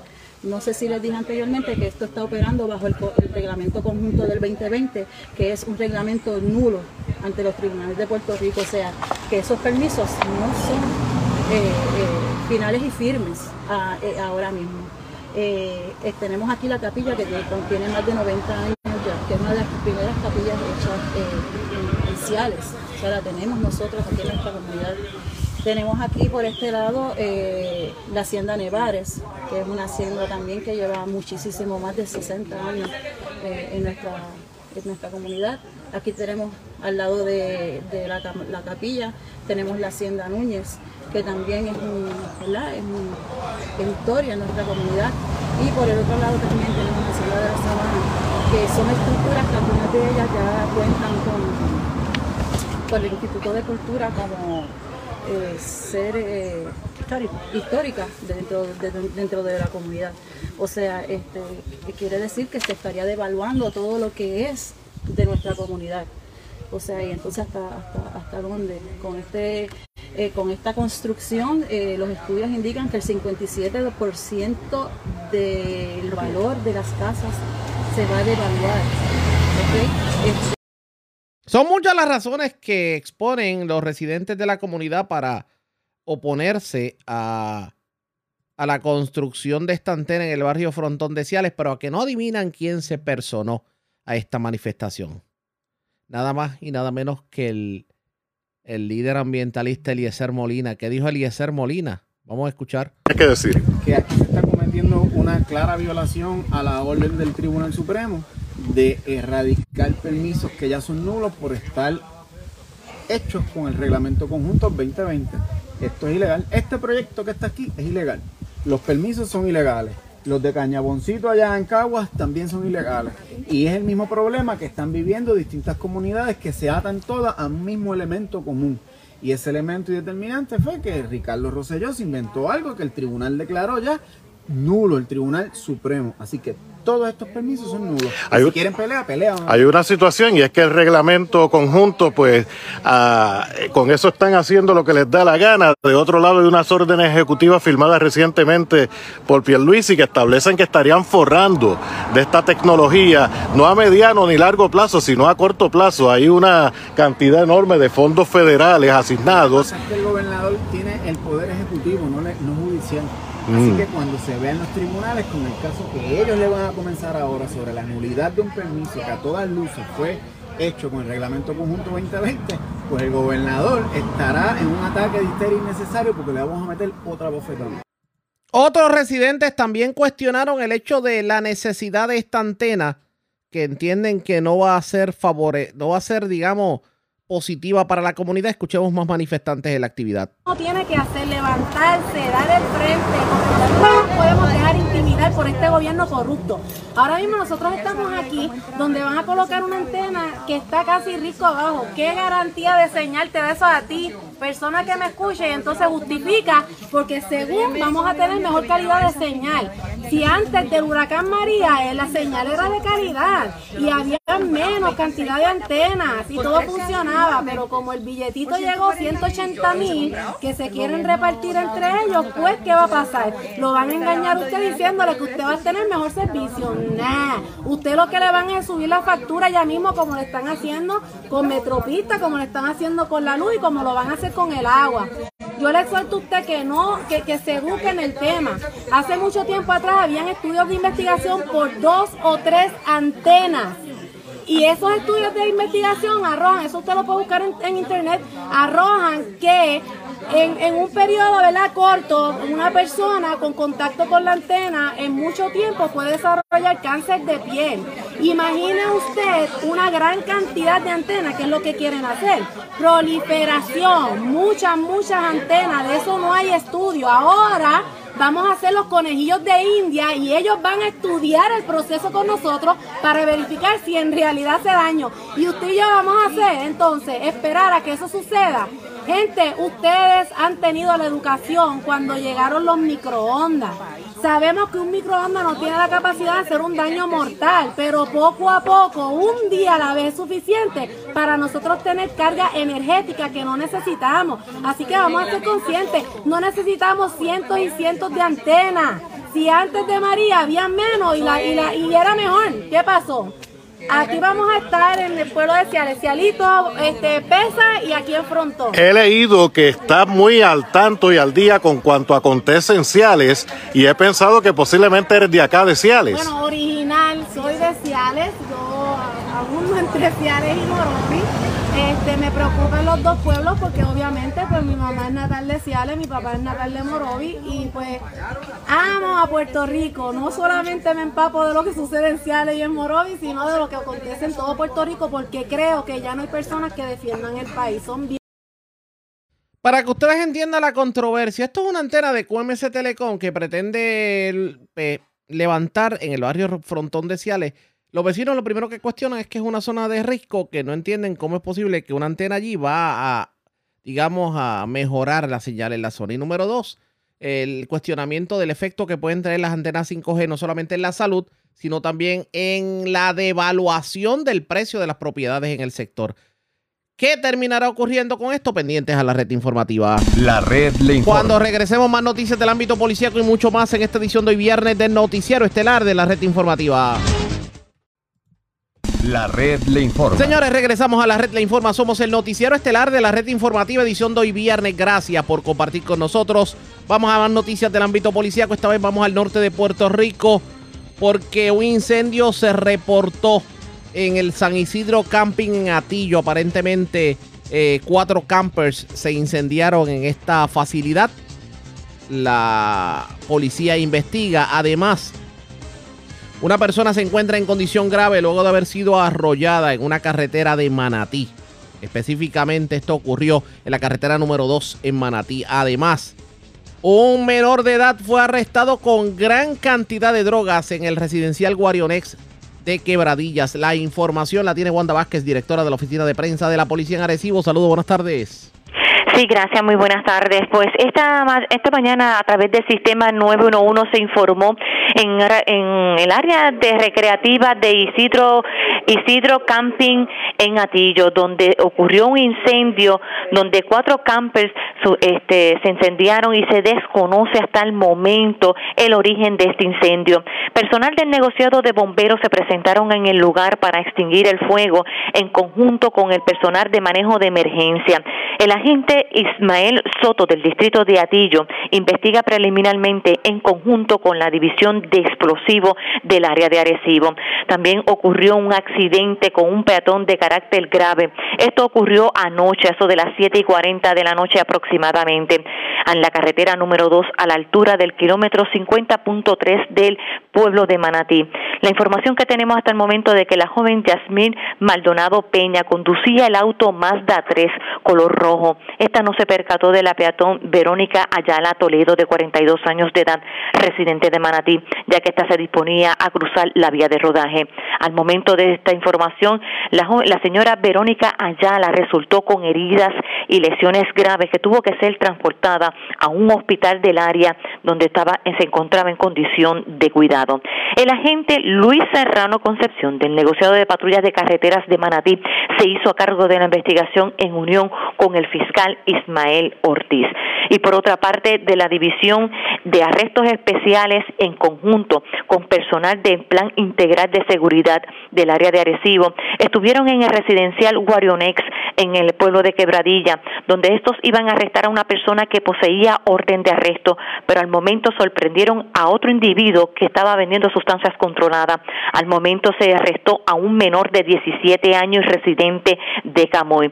Al mismo se le ocupó una gran cantidad de sustancias controladas como 44, 42 TEC de heroína, 12 bolsas de marihuana, 32 bolsas de cocaína, un frasco plástico con picadura de marihuana y 161 dólares en efectivo. El agente interventor de esta, de esta situación fue el agente Luis Muñoz Rosado, quien consultó el caso con el procurador de menores y quien iba durante la mañana de hoy para las posibles faltas contra este menor. Esa es la información que tenemos hasta el momento. Gracias por la información. Buenas tardes. Igual. Gracias, era Wanda Vázquez, oficial de prensa de la policía en Arecibo del Norte. Vamos al sureste de Puerto Rico porque una persona fue arrestada a la que se le ocupó drogas en el residencial Carioca en Guayama. Otra persona fue arrestada, se le ocupó un arma de fuego en un sector de Arroyo. La información la tiene Alexandra Negrón, oficial de prensa de la policía en Guayama. Saludos, buenas tardes. Buenas tardes. ¿Qué información tenemos? Durante la mañana de ayer, el agente Moctezuma, escrito a la División de Inteligencia, en unión a la División de Arrestos Especiales y Drogas Guayama, diligenció una orden de allanamiento a la urbanización Miramar 3, en la que se arrestó a un hombre y a una mujer a los que se le ocupó la siguiente evidencia. Una pistola marca Smith Wesson, modelo MP 9 milímetros, tres cargadores con capacidad para 8 municiones, 20 municiones, un cigarrillo con picadura de marihuana, un envase negro con picadura de marihuana. El caso fue consultado con el fiscal Carlos Ojeda, para la posible erradicación de los cargos correspondientes. Por otro lado, durante la mañana de ayer, agentes adscritos a la División de Drogas Guayama llevaron a cabo un plan de vigilancia y corroboración en el residencial San Antonio Carioca de Guayama, en donde se arrestó a un menor y un adulto a los que se le ocupó la siguiente evidencia. 29 bolsas de cocaína, 11 cápsulas de crack, 8 copos de marihuana, 3 bolsas de marihuana, 2 decks de heroína y 113 dólares en efectivo. El caso fue consultado con el fiscal de turno y con el procurador de menores para la posible erradicación de los cargos y faltas correspondientes durante el día. Muy buenas tardes. Y buenas tardes para usted también. Gracias, era Alexandra Negrón, oficial de prensa de la policía en Guayama, de la zona sureste. Vamos a la zona metropolitana. Una persona murió arrollada, un hecho ocurrido en la carretera número 12 en Vega Baja y la información la tiene Wanda Santana, oficial de prensa de la policía en Bayamón. Saludos, buenas tardes. Buenas tardes para usted y para todos. ¿Qué información tenemos? Un accidente de carácter fatal con peatón fue reportado a eso de las 8 y 27 de la noche de ayer jueves en hechos ocurridos en la carretera número 2, kilómetro 39.6 en Vega Baja. Según el informe preliminar, mientras el conductor Abimael Cedeño Álvarez, de 24 años y residente en Vega Baja, transitaba por el lugar antes mencionado en su vehículo Mitsubishi Mirage de color azul y del año 2017, no se, no se percató de un peatón identificado como Ángel Lozada Pérez, de 50 años aproximadamente, que se encontraba en medio de la vía de rodaje, dando al lugar que lo impactara con la parte frontal de su vehículo. Debido a esto, Lozada Pérez cayó al pavimento resultando con heridas de carácter de gravedad que le causaron la muerte en el acto. La agente Janet Rosario, adscrita a la División de Patrulla y Carretera de Vega Baja, en unión a la fiscal Rosalín García, se hicieron cargo de la pesquisa. Sería todo. Buenas tardes. Y buenas tardes para usted también. Gracias, era Wanda Santana, oficial de prensa de la policía en Bayamón, de la zona metropolitana Vamos al noreste de Puerto Rico. Ustedes recordarán que el pasado miércoles una persona murió en medio de, una persecución policíaca. Aparentemente la persona conducía un vehículo a exceso de velocidad. Pues ya fue identificada la persona que murió. De hecho, es un joven de 18 años, residente en Dorado. La información la tiene Daniel Fuentes, oficial de prensa de la policía en Fardo. Saludos, buenas tardes. Saludos, buenas tardes. Eh, una persona resultó muerta en medio de una intervención por ley 22 de tránsito y violación a la ley de 8 eh, de, de vehículos hurtados que inició en la PR 3, Coco Beach, culminando en el kilómetro 14.7 de la ruta 66, jurisdicción en Río Grande, hechos ocurridos a las 7.35 del pasado miércoles.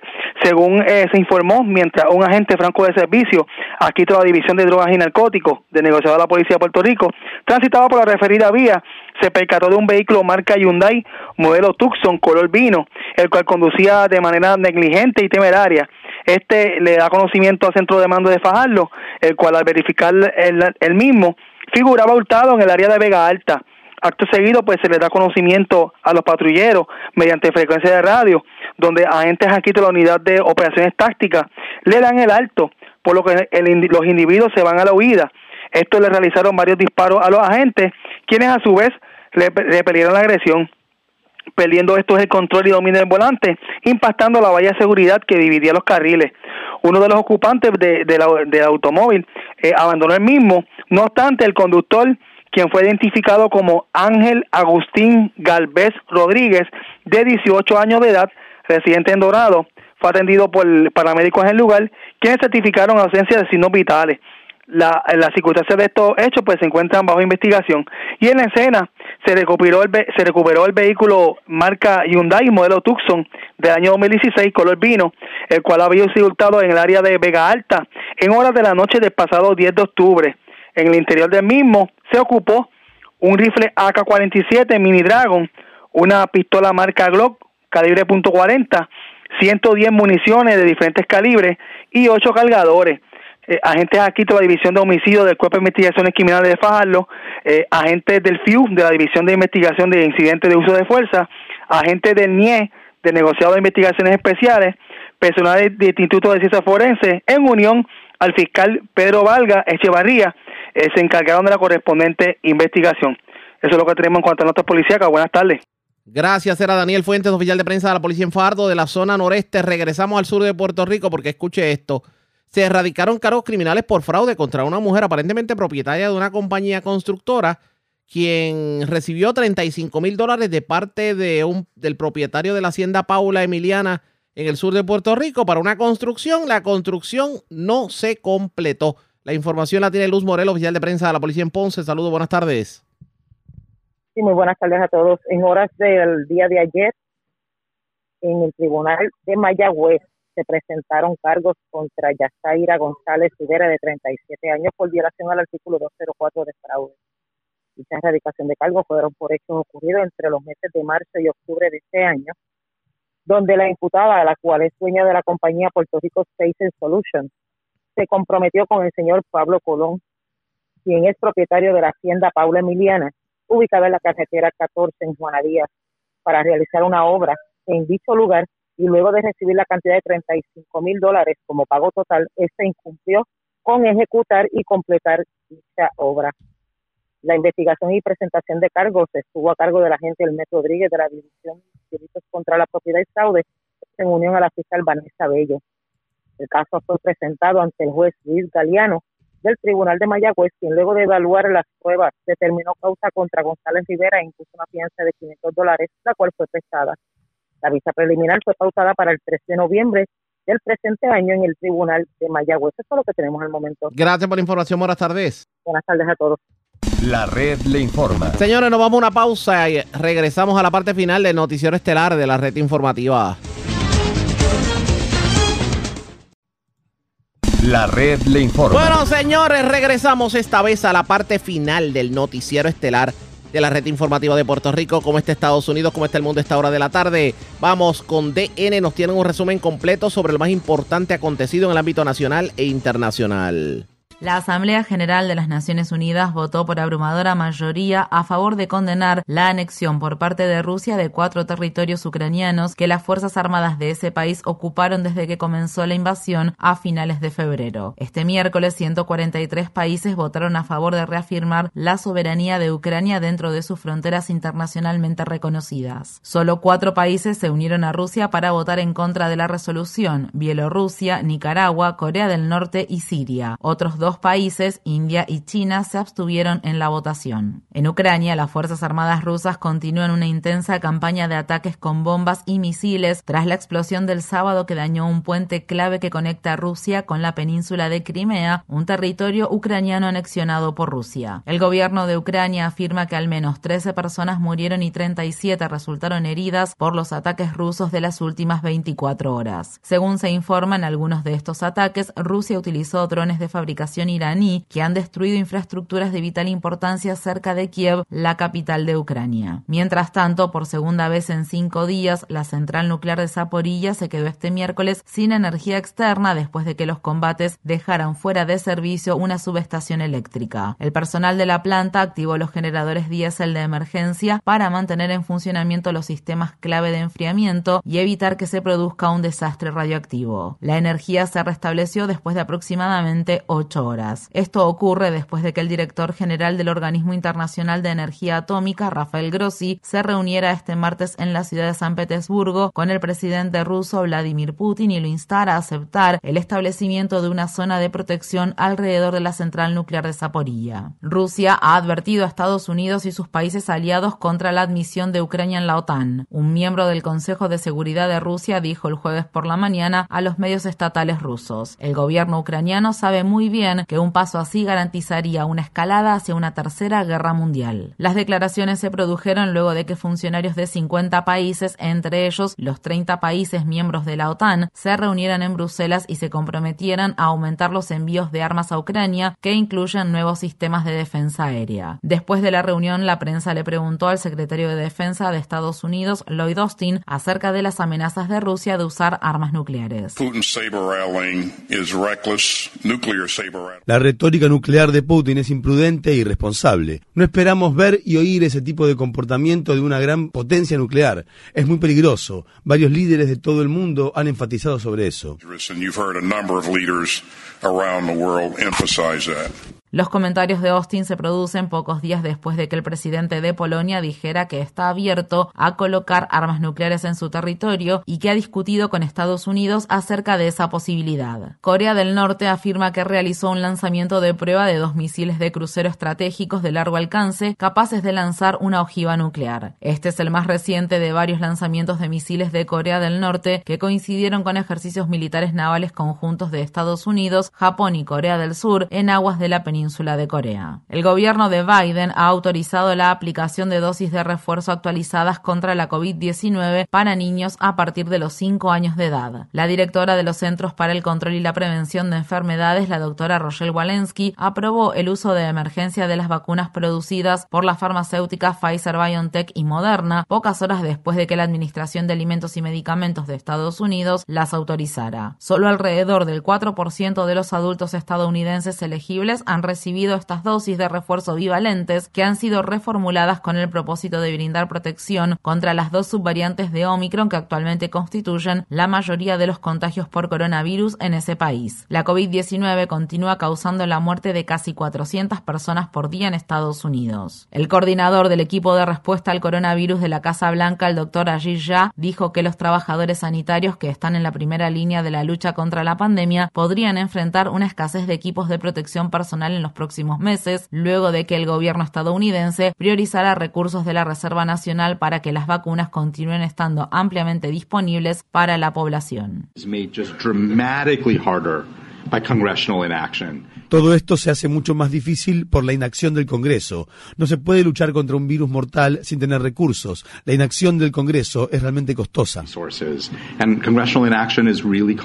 El gobierno de Biden está investigando si el gobernador republicano del estado de Florida, Ron DeSantis, hizo un uso indebido de los fondos federales de ayuda para la COVID-19 para financiar los vuelos de avión que trasladaron a 48 solicitantes de asilo venezolanos desde el estado de Texas al de Massachusetts como parte de una maniobra política. El inspector general del Departamento del Tesoro de Estados Unidos dijo que esta investigación forma parte de una indagación más amplia sobre cómo los estados usaron o malversaron miles de millones de dólares de fondos de salud pública que la ley del plan de rescate estadounidense destinó para combatir la pandemia. El gobierno de Biden afirma que llegó a un acuerdo con México que permitirá que 24.000 migrantes venezolanos con respaldo económico ingresen a Estados Unidos, mientras que expulsará a otras personas migrantes que no cumplan con los criterios económicos o que crucen la frontera fuera de los pasos fronterizos. Estados Unidos devolverá a esos migrantes a México bajo la disposición prevista en el título 42 del Código de Regulaciones Federales, una sección que fue invocada por el gobierno del expresidente Trump durante la pandemia para permitir que las autoridades de inmigración expulsen a solicitantes de asilo sin el debido proceso, alegando motivos de salud pública. Esto se produce en medio de informes que revelan que el gobierno de Biden planea reducir las sanciones a Venezuela con el fin de permitir que la empresa Chevron reanude la extracción de petróleo en ese país.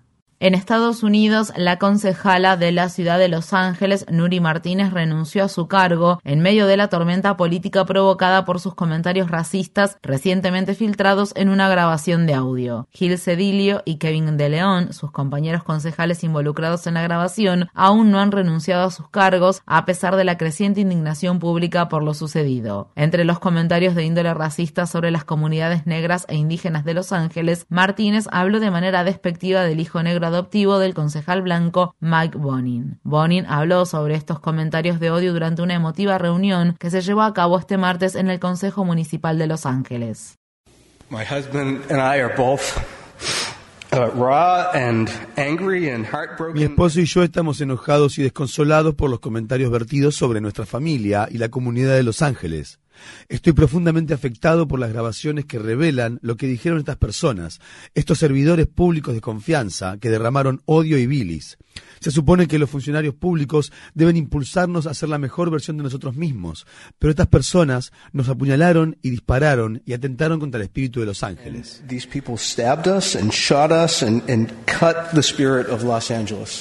El fiscal general del estado de California, Rob Bonta, dijo este miércoles que investigará el reciente proceso de redistribución de distritos electorales en Los Ángeles como resultado del escándalo ocurrido en el Consejo Municipal de la ciudad. El gobierno de Nigeria afirma que 76 personas se ahogaron luego de que un transbordador volcara en un río desbordado del estado sureño de Anambra. Este es el más reciente de los desastres provocados por la temporada de lluvias que afecta al país, que ha sido más intensa de lo normal y que según muchos nigerianos ha provocado las peores inundaciones en al menos una generación. Las autoridades sostienen que alrededor de 500 personas han muerto como resultado directo de las inundaciones de este año y que 1,4 millones de personas se han visto obligadas a abandonar sus hogares por la subida de las aguas. En la ciudad de Washington, D.C., activistas contra el cambio climático realizaron una protesta en bicicleta este miércoles frente al Banco Mundial mientras el organismo celebraba su reunión anual. La manifestación ocurrió después de que un nuevo informe informe concluyera que el Banco Mundial ha inyectado al menos 14.800 millones de dólares en proyectos relacionados con los combustibles fósiles desde la firma del Acuerdo de París sobre el Cambio Climático en 2015. La financiación de dichos proyectos se produjo a pesar de que las autoridades del Banco Mundial se habían comprometido a dejar de apoyar proyectos de petróleo y gas. Estas fueron las palabras expresadas por Marc Moreno Pascual, un manifestante de Filipinas. Lo que estamos viendo ahora es que están proporcionando más de 15 mil millones de dólares a proyectos de combustibles fósiles. Y eso no es todo. También se proporciona más dinero a través de las financiaciones indirectas y estamos viendo que éstas se canalizan a través de centrales de energía a base de carbón en Filipinas e Indonesia. Exigimos que el Banco Mundial deje de hacer eso ahora mismo. El Comité Selecto de la Cámara de Representantes de Estados Unidos que investiga la insurrección del 6 de enero de 2021 celebrará este jueves una nueva audiencia pública que probablemente sea la última. Se anticipa que los legisladores compartirán más pruebas acerca de que Trump incitó de manera deliberada a los partidarios violentos que asaltaron el Capitolio de Estados Unidos a pesar de saber que algunos de ellos estaban y que se negó a intervenir cuando la situación se salió de control. Mientras tanto, una persona que testifica en un juicio que se está llevando a cabo contra cinco miembros del grupo extremista de derecha O Keepers afirmó que la agrupación tenía guardadas una gran cantidad de armas de fuego en una habitación de hotel antes de la insurrección en el Capitolio. Visite nuestro sitio web democracynow.org para ver la transmisión en vivo de la audiencia de este jueves a partir de la 1 pm hora del este de Estados Unidos. En Estados Unidos, un jurado del estado de Connecticut dispuso que Alex Jones deberá pagar 965 millones de dólares en daños a las familias de ocho víctimas de la masacre ocurrida en la escuela primaria Sandy Hook y a un agente del FBI por difundir repetidas veces teorías conspirativas sobre el tiroteo masivo y provocarles más sufrimiento a los familiares de las víctimas. Estas fueron las palabras expresadas por Erika Laferty Garbatini, hija de Dawn Laferty Hoxprung, directora en ese entonces de la escuela primaria Sandy Hook y una de las personas fallecidas en la masacre. Estoy sumamente orgullosa y agradecida por el mensaje que se envió aquí hoy, que la verdad importa y que aquellos que intenten beneficiarse del dolor y el trauma de otras personas pagarán por lo que han hecho. Habrá otras personas como Alex Jones en este mundo, pero hoy saben que tendrán que rendir cuentas por sus actos. Así hablaba la hija de Dawn Laferty Hoxprung, directora de la escuela primaria Sandy Hook al momento de la masacre, quien fue asesinada el 14 de diciembre de 2012 junto con otras 25 personas, 20 de ellas escolares. La red le informa. Señores, enganchamos los guantes. Regresamos el próximo lunes a la hora acostumbrada cuando nuevamente a través de Cumbre de Éxitos 1530 de X61 de Radio Grito y de Red 93, que son las emisoras que forman parte de la red informativa, le vamos a llevar a ustedes resumen de noticias de mayor credibilidad en el país. Hasta entonces, que la pasen bien.